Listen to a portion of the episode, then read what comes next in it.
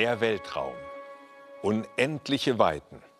Mit diesen Worten hat jede Folge von Raumschiff Enterprise begonnen. Und damit willkommen bei Gut zu wissen. Ja, nicht nur im Film, sondern auch ganz real wollen Wissenschaftler entscheidende Rätsel über die Tiefen des Weltalls lösen. Dazu schicken sie Raumsonden und Teleskope ins All. Ein neuartiges Teleskop namens Erosita das sitzt hier auf dem Satelliten, ist weitgehend in Bayern entwickelt und gebaut worden. Und damit soll zum Beispiel herausgefunden werden, warum sich unser Universum eigentlich immer schneller ausdehnt. Um diesen abgespaceden Sachverhalt besser zu verstehen, gehen wir jetzt auf eine kleine Reise. Wir starten in Bayern, sehen dann unsere Erde. Aber die ist nur ein Planet von vielen, die um die Sonne kreisen. Unseren Stern. Und auch dieser Stern ist nur einer von etwa 100 Milliarden in unserer Galaxie. Alle zusammen sind die Milchstraße. So eine Galaxie auf die Größe einer Rosine schrumpfen und sie in Händen halten, das wäre der Traum für den Kosmologen Jochen Weller. Die Größenentfernungen, die sind ja unvorstellbar, aber trotzdem können wir mit unseren Teleskopen so weit rausgucken, dass wir doch eine recht gute Idee haben, wie sich das Universum als Ganzes verhält. Und das finde ich einfach faszinierend. Das Universum ist wie ein Hefekuchen. Die Rosinen sind die Galaxien. Wenn man den Hefekuchen backt, ähm, dann am Anfang sind die Rosinen nahe beieinander und wenn der Hefekuchen im Ofen aufgeht, dann wandern die Rosinen voneinander weg, also auseinander. Die Entfernung zwischen den Rosinen wird größer. Genauso unser Universum. Es dehnt sich aus. Und das sogar immer schneller. Mehrere hundert Milliarden Galaxien streben auseinander. Darin aber liegt das große Rätsel. Welche Kraft treibt die Ausdehnung an? Die Forscher nennen sie dunkle Energie so etwas wie das Triebmittel des Hefekuchens, das immer stärker wird. Um das zu verstehen, jagen die Forscher das Licht, das die Galaxien aussenden, Röntgenlicht. Aber so weit weg von uns ist selbst das Licht einer ganzen Galaxie zu schwach. Die Forscher brauchen Galaxienhaufen. Wenn wir das nochmal sehen, hier die, die Rosine als Galaxie, für uns sind Galaxien, könnte man sagen, so gewisse Leuchttürme im Universum. Die können wir beobachten, die sehen wir wahnsinnig weit weg und können mit Hilfe von den Galaxien zu einer gewissen Entfernung das Universum vermessen. Die Maschine, die das Licht der Leuchttürme einfangen soll, ist noch auf der Erde. Das E-Rosita-Röntgenteleskop. Zum großen Teil in Bayern entwickelt. Nächste Woche soll das Teleskop ins All starten und eine neue Ära der Himmelsbeobachtung einleiten. Warum kann man die Röntgenstrahlen nicht von der Erde aus beobachten? Ganz einfach, weil unsere Atmosphäre diese Strahlen abfängt. Und deswegen muss das Teleskop hoch ins Weltall. Aber auch da gibt es Störfaktoren. Die Helligkeit der Sonne zum Beispiel. Und deswegen muss das Teleskop an ein schattiges Plätzchen quasi gebracht werden. Und das findet sich genau hier, 1,5 Millionen Kilometer von der Erde entfernt. Hier kann das Teleskop stabil mit der Erde wandern und es befindet sich weitestgehend im Schatten. Denn die Erde blockt die Helligkeit der Sonne. Naja, im Modell ganz einfach, aber bis Erosita tatsächlich mal da ist, ist es noch ein ganz schönes Abenteuer. Eine Maschine fürs All. Jahrelang haben Forscher um Andrea Merloni am Teleskop gebaut, das das Licht der weit entfernten Galaxienhaufen aufspüren soll. Wenn wir wirklich messen können, wie schnell sich diese Objekte voneinander entfernen, dann verstehen wir ein wenig besser, wie sich das Universum ausdehnt und dann auch, wie die dunkle Energie funktioniert. Das extrem starke Röntgenlicht weit entfernter Galaxienhaufen ist bei uns nur noch schwach. Um es aufzuspüren, muss das Teleskop einzelne Lichtteilchen aus diesen Regionen einfangen können. Diese Teilchen waren teilweise mehrere Milliarden Jahre unterwegs. Erosita hat keine Linsen, sondern gekrümmte Spiegel, beschichtet mit Gold. Hier kommen die Lichtteilchen rein, prallen an der Wand dieser Röhre ab und können dann in einem Punkt gebündelt werden, wie bei einem normalen Teleskop. Für Erosita kombinieren wir viele davon. Und das ist unser Teleskop, das weit ins Universum sehen kann, also die Rosinen entdecken. Maschine zu bauen, die die kosmische Strahlung aushält und trotzdem extrem empfindlich und zuverlässig arbeitet, ist eine enorme Herausforderung gewesen. Nach mehreren Jahren Bauzeit und vielen Rückschlägen ist das Teleskop seit März in Baikonur, Kasachstan. Von hier aus wird es ins All geschossen. Wenn Andrea Merloni an den Start der Rakete denkt, wird ihm mulmig. Das ist schon beängstigend. Das sind uh, natürlich alles Profis, aber wir wissen auch, dass in der Raumfahrt immer mal was schiefgehen kann. Also den Gedanken muss ich einfach wegschieben. Man muss Vertrauen haben. Wenn alles gut geht, wird Erosita ab August auf Spurensuche im All gehen. Eine Karte aller sichtbaren Galaxien ist das erste Ziel. Der Blick in die tiefe Vergangenheit unseres Universums das zweite.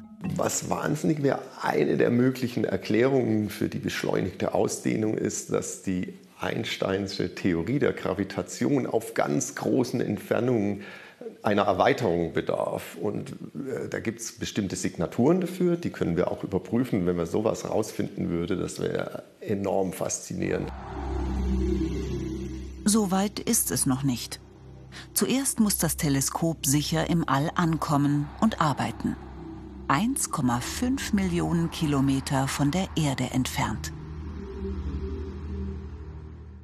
Das hier sind die Samen von wildem Tabak. Und diese Samen können riechen. Quasi so wie wir. Sie nehmen den Geruch von verbrannten Pflanzen wahr. Diesen Geruch gibt es im Südwesten der USA immer mal wieder durch Präriefeuer. Und erst wenn der Geruch von verbrannten Pflanzen in der Luft liegt, dann gehen diese Samen auf und der wilde Tabak wächst, weil dann keine pflanzliche Konkurrenz da ist. Also, diese Samenkörner nehmen Geruch wahr, verarbeiten die Information und reagieren. Fast könnte man meinen, sie wären intelligent. Pflanzen können nicht nur Gerüche wahrnehmen und aussenden. Sie spüren auch, wenn es trocken oder feucht ist. Ob der Wind schwach oder stark weht und aus welcher Richtung er kommt. Sie messen ständig die Temperatur Sie können Morgen- und Abendlicht unterscheiden, haben Infrarot- und Ultraviolettsensoren und registrieren, wer ihnen Schatten macht, ein Felsen oder eine andere Pflanze. In jeder Sekunde sammelt die Pflanze Informationen.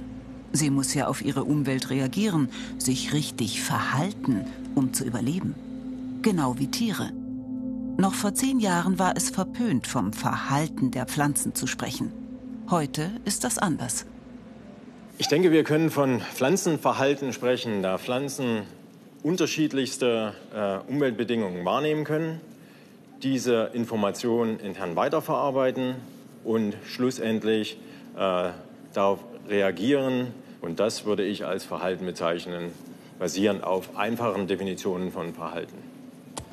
Ein besonders komplexes Verhalten zeigt der wilde Tabak bei seiner Selbstverteidigung. Wird er von Schädlingen angegriffen oder von Forschern wie Reiko Halitschke, kann er innerhalb von nur einer Stunde über 1000 verschiedene Substanzen produzieren. Sie alle helfen mit, Fraßfeinde in die Flucht zu schlagen. An der Art, wie sie fressen und an der Chemie ihres Speichels kann der wilde Tabak seine Feinde unterscheiden. Für jeden produziert die Pflanze dann den wirkungsvollsten Giftcocktail. Vor allem aber Nikotin. Doch nicht bei jedem Fraßfeind hilft dieses Gift. Der Tabakschwärmer ist ein Nachtfalter, eine Motte. Und der beste Bestäuber für den wilden Tabak. Aber leider saugt der Tabakschwärmer nicht nur den Nektar aus den Blüten, er legt auch seine Eier auf dem wilden Tabak ab.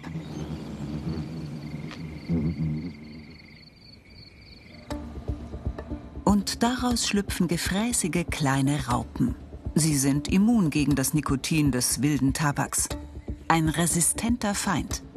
Doch die Pflanze erkennt ihn und setzt deshalb zu einer anderen Strategie an. Die Pflanze ähm, gibt in die Luft Duftstoffe ab, die als Lockstoffe für eine räuberische Wanze funktionieren.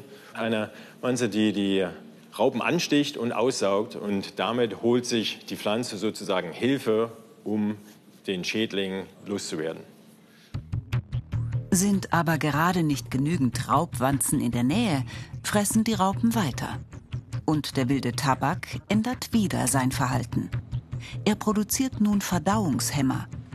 Die sorgen dafür, dass die Raupe das Gefressene nicht verwerten kann. Zudem zieht der wilde Tabak seine Nährstoffe aus den Blättern ab und speichert sie im Stängel. Beide Strategien haben ein Ziel. Die Raupen bleiben klein und damit viel länger potenzielle Opfer für die räuberischen Wanzen. Manchmal hilft aber auch das nichts. Und die Raupen entwickeln sich zu riesigen Fressmaschinen. Die könnten das Überleben des wilden Tabaks extrem gefährden. Deshalb ändert er erneut seine Strategie. Wenn die Pflanze wirklich sehr schwer verwundet ist, dann beobachten wir, dass sich die Anlockung von Bestäubern von den Motten auf Kolibris, die tagsüber aktiv sind, äh, verschiebt und mehr und mehr Kolibris für die Bestäubung der Pflanze verantwortlich sind. Die Pflanze schafft sich also den gefährlichen Tabakschwärmer vom Stängel. Doch wie macht sie das? Liegt es etwa an den Blüten des wilden Tabaks? Verändern sie sich?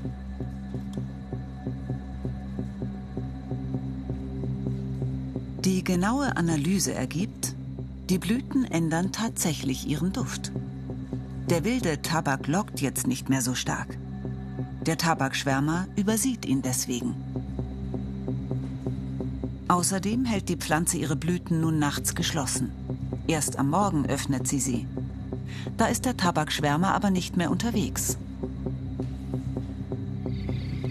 All das bewirkt, dass nicht mehr die gefährliche Motte, sondern der Kolibri den wilden Tabak bestäubt. Das Überleben der Pflanze ist damit gesichert. Ist dieses Verhalten nicht intelligent? Wirklich von Intelligenz zu reden in Pflanzen geht mir persönlich doch einen Schritt zu weit und ich würde wirklich über komplexe Reaktionen äh, dort sprechen, die am Ende doch die richtige Antwort auf eine äh, kritische oder vielleicht auch weniger kritische äh, Situation, in der sich die Pflanze befindet, ähm, ein Überleben erlauben. Diese richtigen Antworten und Strategien haben sich im Laufe der Evolution im wilden Tabak entwickelt. Es sind genetische Programme, die die Pflanze mit ihren Schädlingen fertig werden lässt. Genetisch programmierte Fähigkeiten. Klingt ein bisschen wie künstliche Intelligenz. Die ist ja auch programmiert. Und zwar so, dass sie lernen kann und in einem gewissen Rahmen frei und flexibel ist. Wie sieht es aber mit der Freiheit im genetischen Programm einer Pflanze aus? Kann sie entscheiden, was sie tut oder sogar Neues lernen? Pflanzen haben kein Nervensystem, kein Gehirn. Aber Pflanzen zeigen trotzdem komplexes Verhalten. Katja Thielberger will wissen, ob Pflanzen über ihr Verhalten auch bestimmen können. Wenn Pflanzen sich entscheiden können, dann bedeutet es, dass sie ein Verhalten zeigen, was man normalerweise nur Tieren oder Menschen zuschreibt. Und das könnte unsere Sicht auf die Pflanzen verändern oder auch auf die Tiere. Die sind dann plötzlich nicht mehr so besonders. Thielberger macht ein Experiment mit dem kriechenden Fingerkraut. Im Versuch kommen geklonte Pflänzchen zum Einsatz. Jedes einzelne von ihnen hat die gleichen Gene und damit das gleiche genetische Programm, die gleiche Fitness. Katja Thielbergers Idee ist es nun, die Pflänzchen unterschiedlichen Situationen auszusetzen. Konkurrenzsituationen. Die pflanzliche Konkurrenz simuliert sie in dem Versuch mit Streifen aus Plastikfolie. Die transparenten Streifen lassen viel Licht durch, die grünen wenig. Licht, das das kriechende Fingerkraut zum Wachsen braucht. Wir haben halt gesehen, dass die Pflanzen entweder in die Höhe oder in die Breite wachsen können in der Natur. Und wir wollten wissen, ist das genetisch bestimmt oder ob sich die Pflanzen entscheiden können, je nachdem, wie viele Konkurrenten sie haben, ob sie in die Höhe oder in die Breite wegwachsen. Vier unterschiedliche Szenarien testet Thielberger. Einmal ist die Konkurrenz niedrig und locker. Dann niedrig, aber sehr dicht. Dann sehr hoch, aber locker. Und schließlich hoch und dicht. Bei dieser unterschiedlichen Konkurrenz sollen die geklonten Pflänzchen nun gedeihen. Im Gewächshaus bei annähernd gleichen Bedingungen. Jetzt heißt es nur noch warten.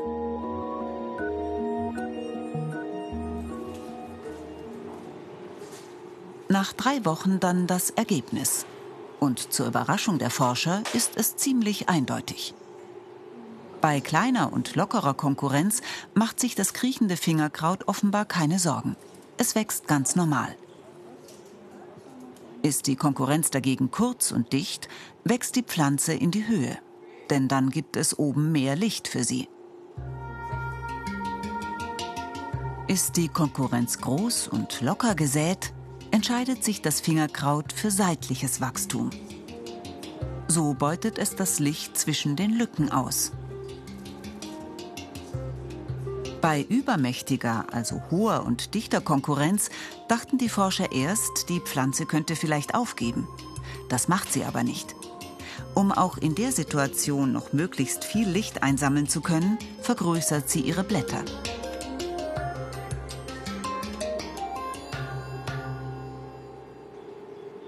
Ergebnisse des Versuchs sagen im Prinzip, dass die Pflanze eine sehr große intellektuelle Leistung vollbringen kann, nämlich integrieren kann über verschiedene Informationen. Sie weiß, wie viele Nachbarn sie hat, ob sie groß, ob sie klein sind und ob sie in Zukunft überhaupt eine Chance hat, gegen diese Konkurrenz anzukommen.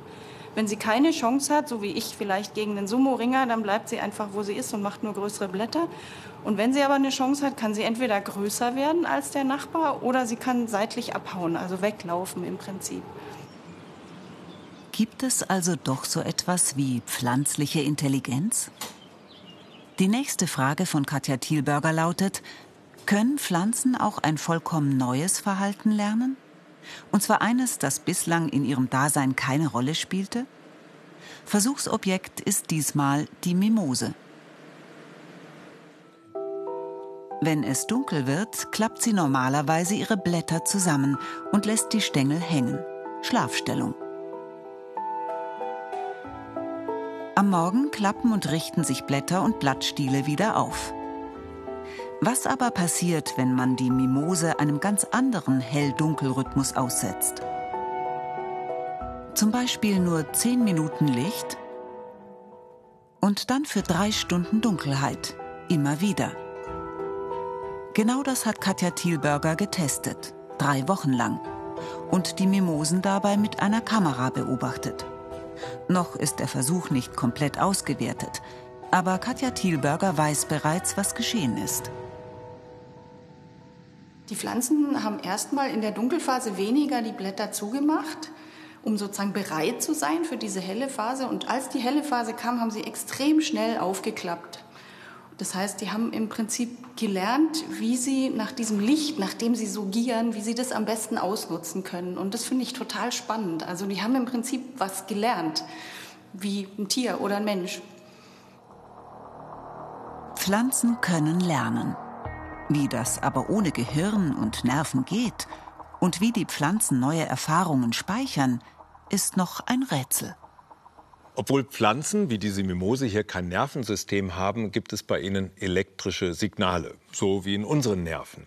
Zwar sind die Signale bei der Pflanze langsamer, aber sie sind zum Beispiel daran beteiligt, wenn das hier passiert. Die elektrischen Signale sorgen dafür, dass die Blätter zusammenklappen. Und die Sache geht noch weiter. Diese Mimose hier, die atmet seit einer Stunde Ether. Das Betäubungsmittel befindet sich hier unten in dem Schälchen. Und jetzt bin ich mal gespannt, ob die Mimose noch genauso mimosenhaft reagiert, wenn ich sie antippe. Ja, also es passiert kaum etwas, denn sie ist betäubt. Es gibt kaum elektrische Signale. elektrische Signale bei Pflanzen, chemische Signale bei Pflanzen. All das will sich jetzt ein einzigartiges Forschungsprojekt zunutze machen. Das ist Flora, eine typische Zimmerpflanze. Aber Flora kann sprechen. Bitte fass mich nicht an. Ich mag es nicht, wenn Menschen mich berühren. Ich sagte dir, ich mag es nicht. Flora ist Teil des internationalen Forschungsprojektes Flora Robotica. Und Heiko Hamann ist der Koordinator. Das Ziel der Wissenschaftler klingt wie Science Fiction. Sie wollen ein Kommunikationsnetzwerk zwischen Menschen, Robotern und Pflanzen aufbauen. Die Herausforderung ist ähm, für diese drei Spieler, einen Kommunikationskanal aufzubauen. Also wie kann ein Mensch besser verstehen, was sich in der Pflanze abspielt und wie kann zum Beispiel ein Roboter eine Pflanze beeinflussen, beispielsweise wie sie wächst. Wie es der Pflanze geht und ob sie gerade Licht oder Wasser braucht, kann sie den Wissenschaftlern über Sensoren sagen. Einer misst an den Blättern, wie viel Wasser die Pflanze gerade verliert. Ein anderer, wie sich Pflanzensäfte durch den Stamm bewegen. Ein dritter überwacht elektrische Signale in der Pflanze. Pflanzliches Befinden digital erfasst.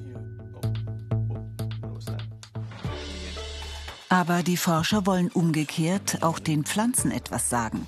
Das geht aber nur mit Dolmetschern. Kleine programmierte Roboter übernehmen diesen Job. Sie sollen mit den Pflanzen kommunizieren und ihnen Befehle erteilen. Zum Beispiel, wie sie wachsen sollen. Im Experiment zeigt sich, das funktioniert schon ziemlich gut. Hochintensives blaues Licht lockt die wachsende Spitze der Pflanze an. So geben die kleinen Roboter die Richtung vor.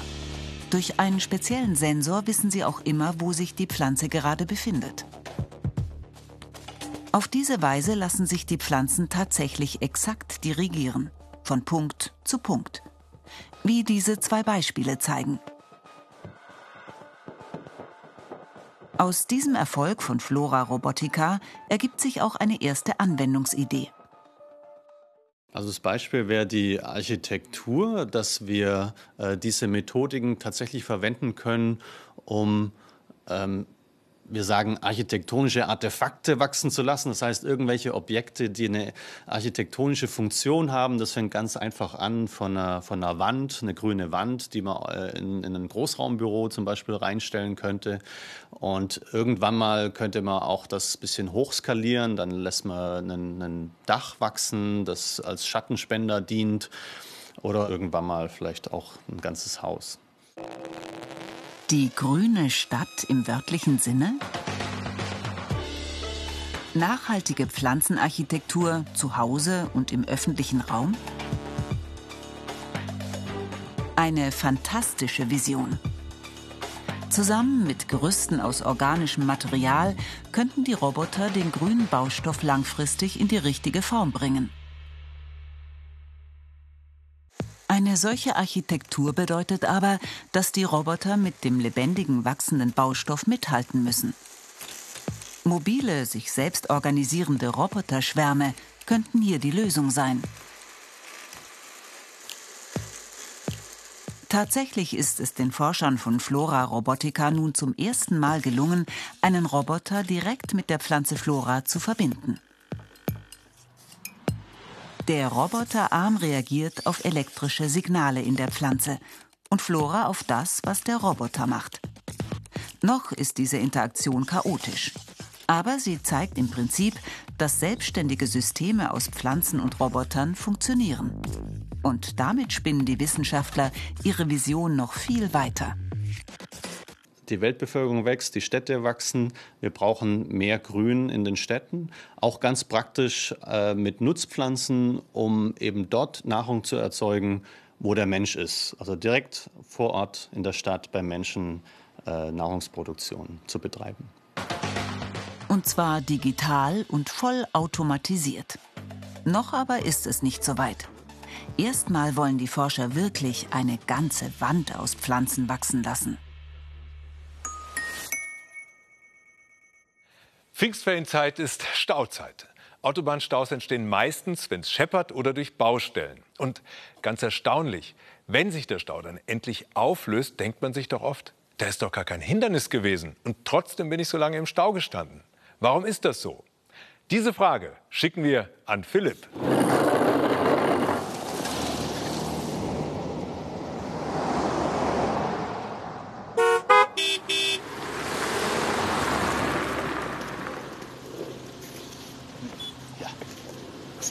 jetzt los? Oh, was fahr doch. Ist doch frei, mehr oder weniger. Was ist da denn jetzt los? Los jetzt, auf, komm. Tja, also, Sie kennen das bestimmt auch. Stau aus dem Nichts. So heißt das, wenn ohne ersichtlichen Grund plötzlich ein Stau entsteht. Passiert ja gerne mal auf der Autobahn. Aber so ganz kann das ja nicht stimmen, dass so ein Stau wirklich aus heiterem Himmel entsteht. Irgendeinen Grund muss es doch geben.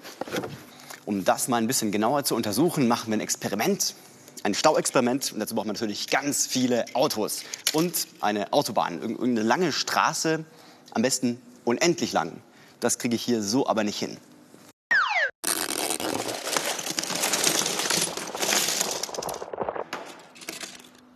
Aber hiermit, einem Kreis, dem Symbol der Unendlichkeit. In einer total idealisierten Welt natürlich. Ja, die fahren jetzt alle genau mit der gleichen Geschwindigkeit. Die halten alle ihren Abstand ja, und solange jetzt hier kein Hindernis auftritt, gibt es auch keinen Stau. Gut, aber die echte Welt ist natürlich anders. Hier, der drängelt, der hier macht ein ruckartiges äh, Fahrspurwechselmanöver, der nächste pennt vielleicht ein kleines bisschen und irgendwann muss einer bremsen.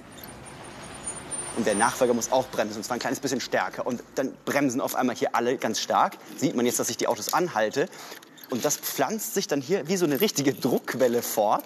Die Autos fahren dann zwar langsam weiter, aber es gibt dann einen Ort mit einer sehr hohen Dichte an Autos.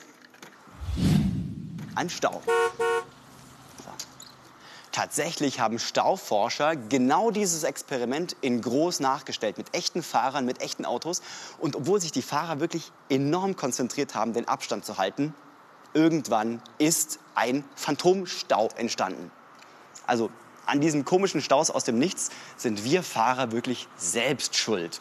Und die Stauforscher empfehlen das, was man eigentlich sowieso schon weiß, nämlich Abstand halten und vorausschauend fahren, sodass man eben nicht ruckartig abbremsen muss und so eine Staudruckwelle lostritt. Und in Zukunft sollen Autos dann besser vernetzt sein und Informationen austauschen können. Zum Beispiel, dass da in einem Kilometer eine Engstelle kommt, dann kann ich schon rechtzeitig die Geschwindigkeit langsam reduzieren, nicht ruckartig abbremsen und so kann dann der Fluss immer gewährleistet werden und vielleicht gibt es dann in Zukunft nie mehr Stau.